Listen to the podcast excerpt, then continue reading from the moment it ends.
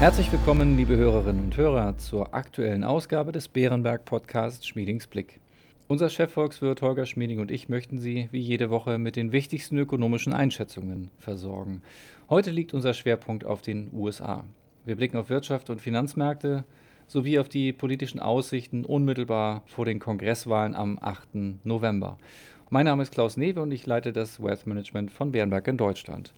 Hallo Holger. Hallo Klaus. Holger, die Gefahr einer Rezession ist in aller Munde. Auch wir sprechen darüber. Nach zwei schwachen Quartalen hat die Wirtschaftsleistung in den USA im dritten Quartal jedoch um 0,6 Prozent zugelegt. Rechnet man das auf eine Jahresrate hoch, wäre das ein Anstieg von 2,6 Prozent. Wie steht es aktuell um die US-Konjunktur? Die US-Wirtschaft hält sich noch ganz gut. Sie verliert aber im Trend an Schwung. In den letzten Quartalen gab es viele Sondereffekte, sodass die einzelnen Zahlen ein bisschen hin und her gelaufen sind. Aber im Trend sehen wir, dass die inländische Endnachfrage, die Hauptstütze der Konjunktur, doch langsam etwas weniger robust wird. So ist sie im dritten Quartal gegenüber dem Vorquartal nur noch um 0,2 Prozent gewachsen. Das ist nicht mehr viel. Was das Wachstum im dritten Quartal getrieben hat, waren vor allen Dingen die Ausfuhren, die um 3,4 Prozent zugelegt haben. Sehr schön, aber das dürfte nicht dauerhaft sein. Wir sehen, dass der Auftragseingang in der Industrie rückläufig ist. Wir erwarten ja, dass die Weltkonjunktur sich insgesamt abschwächt. Wir sehen, dass das Geschäftsklima sich eintrübt. Alles deutet darauf hin, dass die Konjunktur in den USA weiter an Schwung verliert. Warum erwartest du, dass die USA im kommenden Jahr doch in eine Rezession fallen? Was sind die wesentlichen Treiber? Die US-Notenbank ist ja dabei, ihre Leitzinsen kräftig anzuheben, um eine hausgemachte Inflation zu bekämpfen. Und die Art, wie das typischerweise funktioniert, ist, bei höheren Zinsen wird die Konjunktur schwächer, bei deutlich höheren Zinsen gleitet die Konjunktur in eine Rezession ab. Wir sehen bereits jetzt, dass der Wohnungsbau, das ist der besonders zinsempfindliche Teil der Konjunktur, dass der Wohnungsbau schon kräftig rückläufig ist. Wir sehen am Arbeitsmarkt, auch wenn die Monatszahlen sehr stark hin und her schwanken, doch eine Grundtendenz, dass es etwas weniger robust wird. Der Arbeitsmarkt läuft den anderen Teilen der Konjunktur zeitlich etwas hinterher. Wir haben in der Industrie gewisse Schwächen. Alles deutet darauf hin, dass die US-Konjunktur im Trend noch weiter an Schwung verliert und deshalb vermutlich Anfang kommenden Jahres in eine leichte Rezession fällt. Gucken wir auf die andere Seite. Kann es den USA noch gelingen, eine Rezession zu vermeiden? Ja, möglich ist das noch. Eine sogenannte weiche Landung, also ein Wachstum unterhalb der Trendrate für einige Zeit, aber immer noch Wachstum, auch das könnten die USA im kommenden Jahr noch erreichen. Allerdings ist das relativ selten. Fast immer, wenn eine Notenbank kräftig auf die geldpolitische Bremse tritt, folgt dann eine Rezession, also ein Rückgang der Wirtschaftsleistung. Und bisher passen die Daten aus den USA in dieses Muster, nämlich die Notenbank erhöht die Zinsen. Mit zeitlicher Verzögerung schwächt sich die Konjunktur ab. Das sehen wir ja bereits. Da es aber längere Zeit dauert, oftmals bis zu einem Jahr oder sogar anderthalb Jahren, bis der volle Effekt der Geldpolitik sichtbar ist, dürfte der größte Teil der bisherigen Zinserhöhung seine Wirkung eben erst im kommenden Jahr entfalten. Dazu kommen dann noch die künftigen Zinserhöhungen Ende dieses Jahres, Anfang nächsten Jahres dazu. Also es ist möglich, dass die USA die Rezession vermeiden, aber sehr wahrscheinlich ist das derzeit doch nicht. Wie unterscheidet sich die Lage in den USA von der in Europa? Ganz einfache Antwort, Gas. Gas ist bei uns in Europa sehr teuer, aber nicht in den USA. Dort gibt es ja dank Fracking ein reichliches Angebot. Ohne diesen Gaspreisschock, diesen Putin-Schock, würde es in Europa und Deutschland in diesem Winter keine Rezession geben. In den USA ist die milde Rezession, die wir erwarten, ja eine Folge dessen, dass die US-Notenbank auf die Bremse treten muss, um eine hausgemachte Inflation zu bekämpfen. In den USA muss die Notenbank die Übernachfrage korrigieren, die es dort bis vor kurzem gegeben hat, die es aber bei uns in Europa nicht gegeben hat Unsere Konjunktur in Europa war anders als die US-Konjunktur im letzten Jahr und Anfang dieses Jahres nicht zu heiß gelaufen. Erlaube mir eine Anschlussfrage. Was bedeutet dies für die Geldpolitik in den USA?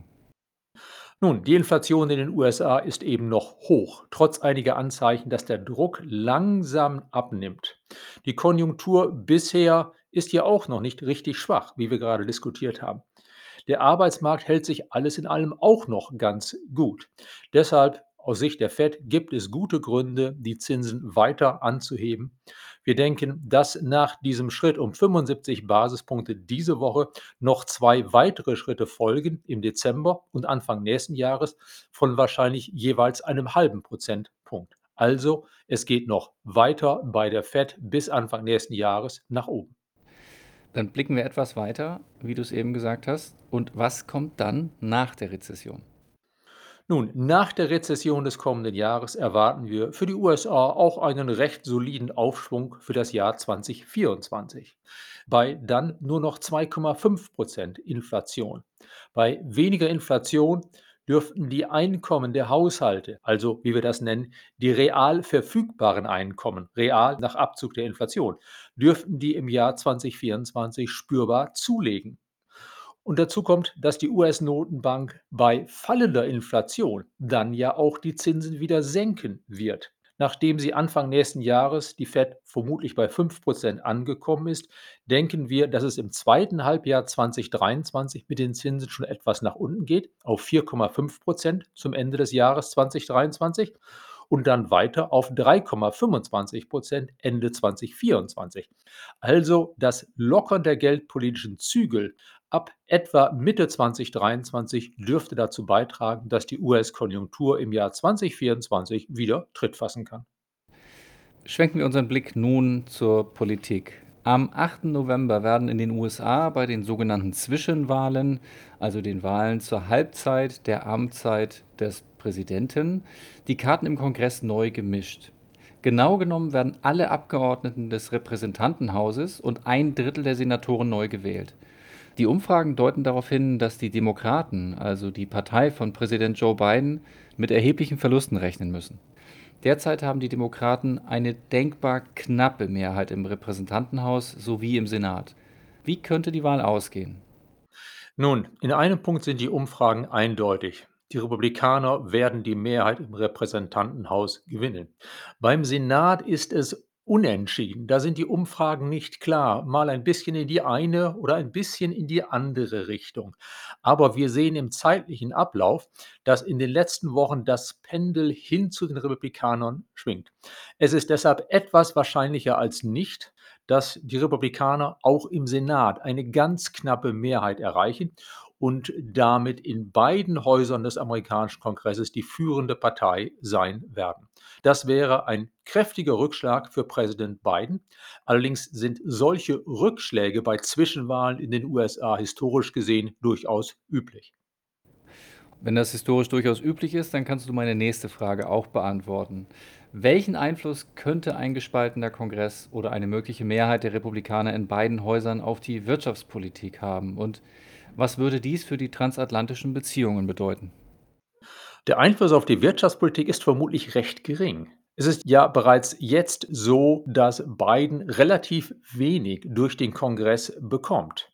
Wir hätten vermutlich, wenn ein Haus oder beide Häuser des Kongresses von den Republikanern dominiert werden, eine Art Blockade zwischen Parlament und Präsident mit mehr oder weniger einem gegenseitigen Veto und mit der Möglichkeit der Demokraten im Senat doch einiges zu blockieren, weil für viele Dinge im Senat eine Mehrheit von 60 Prozent statt nur einer Mehrheit von 50 Prozent notwendig ist. Kurz gesagt, wir erwarten, dass in der US-Wirtschaftspolitik wenig passiert. Da es aber in den USA auch keinen unmittelbaren Handlungsbedarf in der Wirtschaftspolitik gibt, denken wir, dass die Konjunktur sich ungestört von diesen politischen Dingen wird entwickeln können, also erst eine leichte Rezession und dann ein spürbarer Wiederaufschwung im Jahr 2024. Auch auf die transatlantischen Wirtschaftsbeziehungen dürfte sich das direkt eigentlich kaum auswirken. Wir erwarten ja ohnehin kein großes Abkommen zwischen der EU und den USA, das vom Kongress ratifiziert werden müsste. Also zunächst einmal aus Sicht der Märkte und der Wirtschaftspolitik wäre eine gegenseitige Blockade zwischen Kongress, republikanisch geprägt, und dem demokratischen Präsidenten Joe Biden vermutlich etwas, mit dem wir ganz gut leben könnten. Blicken wir auf die mögliche weitere Entwicklung der politischen Lage in den USA. Wie groß schätzt du das Risiko ein, dass Trump zurückkehren könnte? Und was könnten die Kongresswahlen für Europa und die Weltpolitik bedeuten? Klaus, das sind allerdings wesentlich spannendere Fragen als die Frage nach den unmittelbaren Auswirkungen auf die Wirtschaftspolitik, die wir gerade diskutiert haben. Dass Trump zurückkehrt bei den Wahlen Ende 2024 ist durchaus möglich. Genauso gut möglich ist, dass ein anderer Republikaner kandidieren wird, jemand, der in der Politik ähnlich ist wie Trump, aber vielleicht etwas weniger erratisch auftritt, etwas jugendlicher ist. Das könnte beispielsweise Ron DeSantis sein, der republikanische Gouverneur von Florida. Alles in allem sieht es so aus, als würden die Republikaner vermutlich 2024 wieder mit einem Kandidaten antreten, der eine Politik propagieren würde, die der Politik von Donald Trump durchaus ähneln könnte. Wer für die Demokraten antritt, ist unklar. Macht Joe Biden es noch einmal? Nach den Kongresswahlen wird erwartet, dass er sich bald dazu eigentlich äußern müsste. Biden ist zurzeit nicht sehr beliebt, aber seine Chancen werden derzeit noch etwas höher eingeschätzt als die aller anderen Demokraten, die mögliche Kandidaten sind, im Jahr 2024 zu gewinnen. Spannende Frage, wie es dort weitergeht. Insgesamt, dass die Demokraten 2024 gewinnen könnten, ist gut möglich. Auch wenn die Zwischenwahlen zum Kongress jetzt zunächst einmal den Republikanern Erfolge bescheren. Denn im Jahr 2024 dürfte das Thema Inflation eine wesentlich geringere Rolle spielen. Und Inflation ist gerade das, was aktuell die US-Bürger sehr beunruhigt und etwas gegen die Regierung aufgebracht hat. Zudem ist es ja normal, dass bei Zwischenwahlen wie jetzt die Partei des Präsidenten relativ schlecht abschneidet. Das muss nicht unbedingt heißen, dass die nächste Präsidentschaftswahl zwei Jahre später dann auch in diese Richtung geht. Die große Frage für uns ist politisch, was heißen die Wahlen in den USA für die Unterstützung Amerikas für die Ukraine? Bisher war die Unterstützung sehr breit. Aber es gab auf beiden Seiten, gerade auch bei den Republikanern, doch einige Stimmen am Rande, die die Unterstützung für die Ukraine etwas zurückfahren möchten, nach dem Motto America First. Ich glaube nicht, dass es nach den Kongresswahlen zu einem solchen Schwenk kommt. Aber völlig ausgeschlossen ist das nicht, wenn diese America First Republikaner doch erheblich an Einfluss gewinnen sollten innerhalb ihrer Partei und innerhalb des Kongresses. Für den nicht sehr wahrscheinlichen, aber nicht auszuschließenden Fall, dass die Unterstützung Amerikas für die Ukraine nachlassen würde, würde das natürlich sowohl die Ukraine als auch Europa in eine schwierige Lage bringen. Wären wir in Europa dann in der Lage, dass wir mehr Geld und noch mehr Waffen schicken als bisher, um einen gewissen Rückgang der amerikanischen Unterstützung auszugleichen? Schwierig. Was für ein Signal wäre das an Putin? Würde es ihn ermutigen, weiter und weiter und weiter zu machen? Was für ein Signal wäre eine nachlassende Unterstützung Amerikas für die Ukraine in Richtung China? dessen Roter Kaiser öffentlich darüber nachdenkt, dereinst mal Taiwan angreifen zu wollen. Also, das sind erhebliche weltpolitische Fragen, die Sie hier stellen würden. Es sieht so aus, als würde sich hier im Kongress vorläufig nichts ändern in den USA an der Unterstützung für die Ukraine, aber ganz ausschließen können wir hier leider einen Schwenk nicht. Und sollte in gut zwei Jahren Trump zurückkehren, Trump ist ja erratisch, er ist ja jemand, der sich offenbar in der Vergangenheit einige Male recht gut mit Putin verstanden hat. Dann wäre das natürlich ein erhebliches geopolitisches Risiko. Da könnten wir nur hoffen, dass vorab mit westlicher Unterstützung die Ukraine es bereits geschafft haben sollte, Russland in die Schranken zu weisen und damit das Thema erledigt ist. Zum Abschluss die inzwischen übliche Frage. Gibt es etwas Neues zur Gaslage in Deutschland und Europa? So richtig viel Neues gibt es nicht. Der Trend ist in letzter Zeit ja positiv und das geht aktuell weiter. Wir hatten, gemessen am Wetter, einen relativ goldenen, einen relativ milden Oktober. Die Speicher sind gut gefüllt, in Deutschland zu 99 Prozent, in der EU insgesamt zu 95 Prozent. Wir sind, könnte man sagen, für die kommende Heizperiode, den Winter, so gut gerüstet, wie es nur möglich ist. Das Risiko, dass im kommenden Winter Gas für die Industrie zwangsweise rationiert werden müsste, das Risiko ist nicht verschwunden, es ist aber noch mal etwas kleiner geworden. Zu den Neuigkeiten gehört auch die Gaspreisbremse in Deutschland, über die wir jetzt ja mehr wissen als vorher. So wie sie ausgestaltet werden soll, verspricht sie eine spürbare Entlastung für Verbraucher und auch für Unternehmen. Auch damit hat sich die Nachrichtenlage alles in allem etwas verbessert. All das ändert allerdings nichts daran, dass bei den sehr hohen Gaspreisen, die wir ja immer noch haben und die für die Verbraucher in den kommenden Monaten wahrscheinlich auch eher noch etwas steigen werden, dass bei diesen Gaspreisen wir wohl an einer spürbaren Rezession in diesem Winter nicht vorbeikommen werden. Aber es bleibt dabei, nach dem Winter kommt der Frühling. Wir setzen weiterhin darauf, dass wir ab Frühjahr 2023 dann die Gasrisiken noch niedriger hängen können und dass wir dann wieder in Deutschland und Europa einen spürbaren Aufschwung nach der Winterrezession erleben können. Dann drücken wir mit diesem Schlusssatz von dir auch die Daumen, dass auch der November, auch wenn er sprichwörtlich nie golden ist, aber ein bisschen wärmer bleibt, als wir es normalerweise sehen und kommt zum Ende der heutigen Ausgabe. Holger, vielen Dank für deine Einschätzung. Gerne, Klaus. Damit verabschieden wir uns von Ihnen, liebe Hörerinnen und Hörer. Vielen Dank für Ihr Interesse. Wir hoffen, es hat Ihnen gefallen. Falls ja, empfehlen Sie uns gerne weiter. Wenn Sie Fragen oder Anregungen haben, schreiben Sie uns gerne eine E-Mail an schmiedingsblick.beerenberg.de. Bleiben Sie gesund und bis kommende Woche.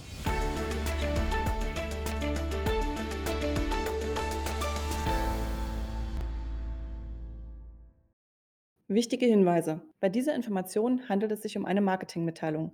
Diese soll Ihnen Gelegenheit geben, sich selbst ein Bild über eine Anlagemöglichkeit zu machen. Wir weisen ausdrücklich darauf hin, dass diese Information keine individuelle Anlageberatung, keine Anlageempfehlung und keine Anlagestrategieempfehlung darstellt. Frühere Wertentwicklungen sind kein verlässlicher Indikator für die künftige Wertentwicklung.